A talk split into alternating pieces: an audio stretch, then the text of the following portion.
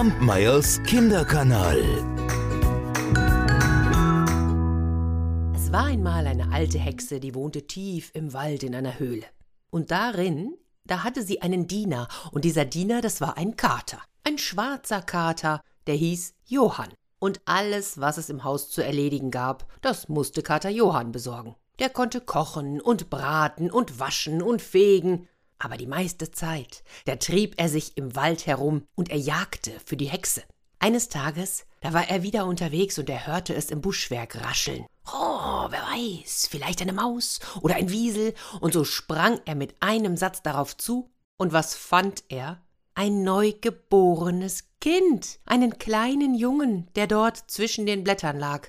Der Kater Johann dachte, nein, das arme Kind, das kann doch hier nicht liegen bleiben, das stirbt und so hob er es auf, legte es in seine Jagdtasche und nahm es mit sich nach Hause. Die Hexe, die schaute nicht schlecht, aber Johann, da hast du dir ja was Schönes angelacht. Jetzt, wo du's mitgebracht hast, da wollen wir's großziehen. Aber du, du musst der Lehrer dieses Kindes sein. Och, damit war der Kater einverstanden. Und so nähte die Alte dem Kind ein Kleid aus lauter Lumpen, gab ihm dann einen kräftigen Tee zu trinken, und immer wenn es satt war, da musste Kater Johann mit ihm spielen, so bis das Kind müde wurde und einschlief. So wuchs der Junge heran und irgendwann war er sechs Jahre alt geworden.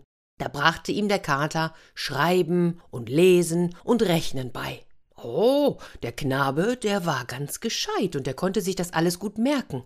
Und als er schließlich vierzehn war, da sagte der Kater, mehr kann ich dir nicht beibringen. Die Hexe, die lächelte und sagte, ja, mit den Wissenschaften sind wir fertig. Jetzt geht es an die anderen Künste.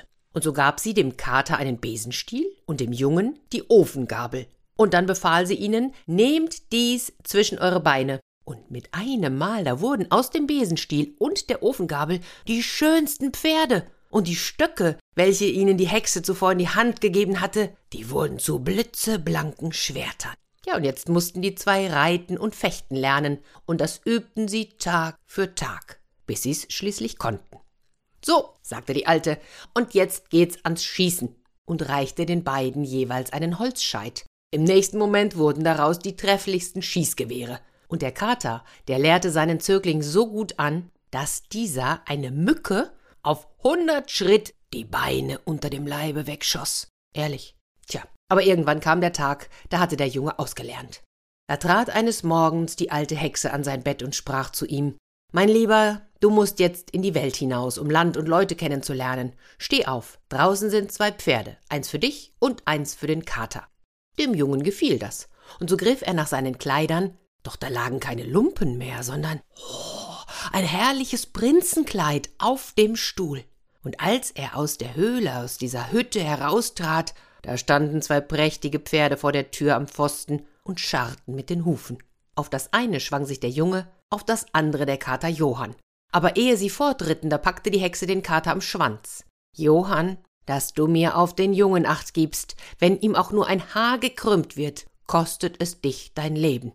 Der Kater versprach, gut auf den Jungen aufzupassen. Dann gaben sie den Pferden die Sporen und ritten auf und davon. Von einer Stadt zur anderen, von einem Dorf zum nächsten. Drei Wochen blieben sie hier, drei Wochen dort, und immer wenn es irgendwo einen Kampf gab oder einen Krieg, da half der Junge dem Schwächeren. Und weil ihn der Kater Johann beschützte, da blieb er überall unverletzt und siegreich. Und wegen seiner Stärke und Tapferkeit und weil er zottig am ganzen Körper war, da wurde er der Bärenritter genannt. Irgendwann aber hatte der Junge Heimweh, und gemeinsam mit dem Kater ritt er zur Waldhöhle der Hexe zurück.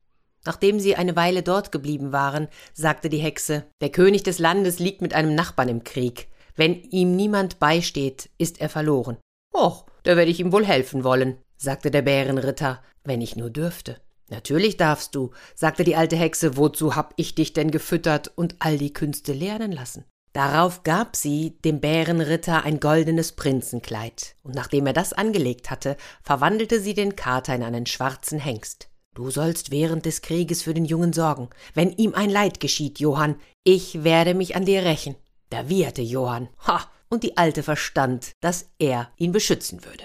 Nun setzte sich der Bärenritter auf den Rücken des Pferdes und fort ging es über Stock und Stein, bis sie schließlich auf das Schlachtfeld gelangten, wo des Königs Soldaten schon in hellen Scharen flohen. Dort stürzte er sich auf die Feinde und er schlug links und rechts und es dauerte nicht lang, da fingen die Feinde an zurückzuweichen.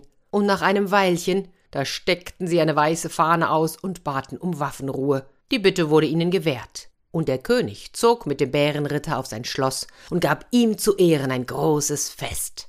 Dabei sah der Bärenritter die Tochter des Königs, die einzige. Ach, und ihr werdet es wissen, was jetzt passierte, nicht wahr? Er verliebte sich.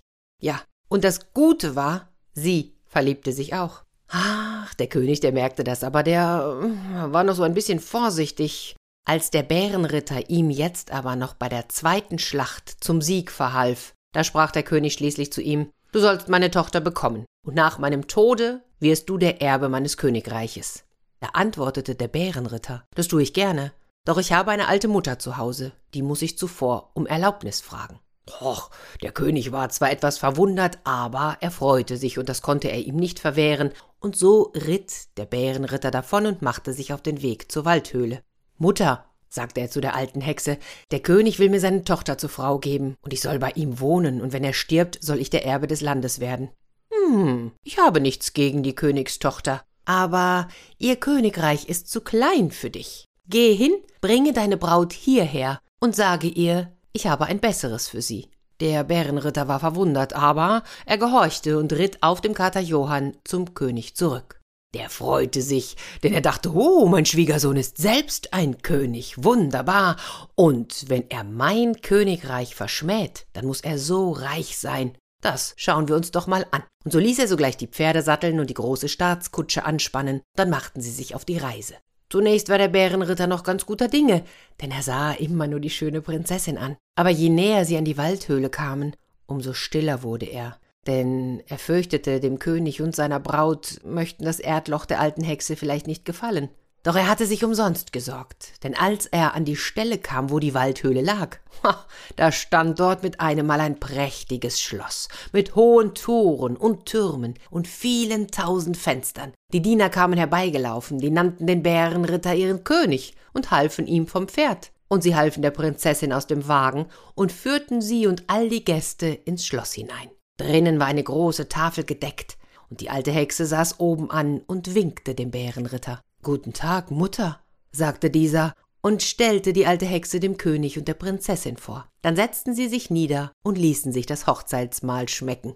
Irgendwann war es Abend geworden, und da legten sie sich hin und schliefen ein. Am anderen Morgen stand der Bärenritter früh auf, so wie er es gewohnt war, und er schaute zum Fenster hinaus. Da sah er den Kater Johann, der rief ihm zu Gürte dein Schwert um und komm zu mir herab, ich hab dir etwas mitzuteilen. Naja, das tat der Bärenritter. Und der Kater, der zog ihn seitwärts in ein Gebüsch und sprach zu ihm Ich habe dich im Wald gefunden und großgezogen. Ich habe dich alles gelehrt, was ich weiß. Ich habe dich in hundert Schlachten beschützt und dir zu der Prinzessin verholfen. Jetzt vergelte mir, was ich dir getan habe, und schlage mir den Kopf ab. Was? Liebster Kater Johann, das. Was ist das denn für ein Entgelt für deine Dienste? Nein, ich werde dich wie meinen Bruder achten, den Kopf schlage ich dir nicht ab. Da schaute Kater Johann ihn an. Tust du es nicht, so kostet es dich dein Leben. Naja, das wollte der Bärenritter ja nun auch nicht gerade verlieren. Und weil er keinen anderen Ausweg sah, da zückte er sein Schwert, schwang es in die Luft, presste die Augen zu und schlug zu, so dass dem Kater der Kopf vom Rumpfe flog. Aber kaum lag er auf der Erde, so sprang auch schon der Kopf wieder auf die alte Stelle zurück zwischen die Schultern, und siehe da, da war aus dem Kater ein wunderschöner Prinz geworden.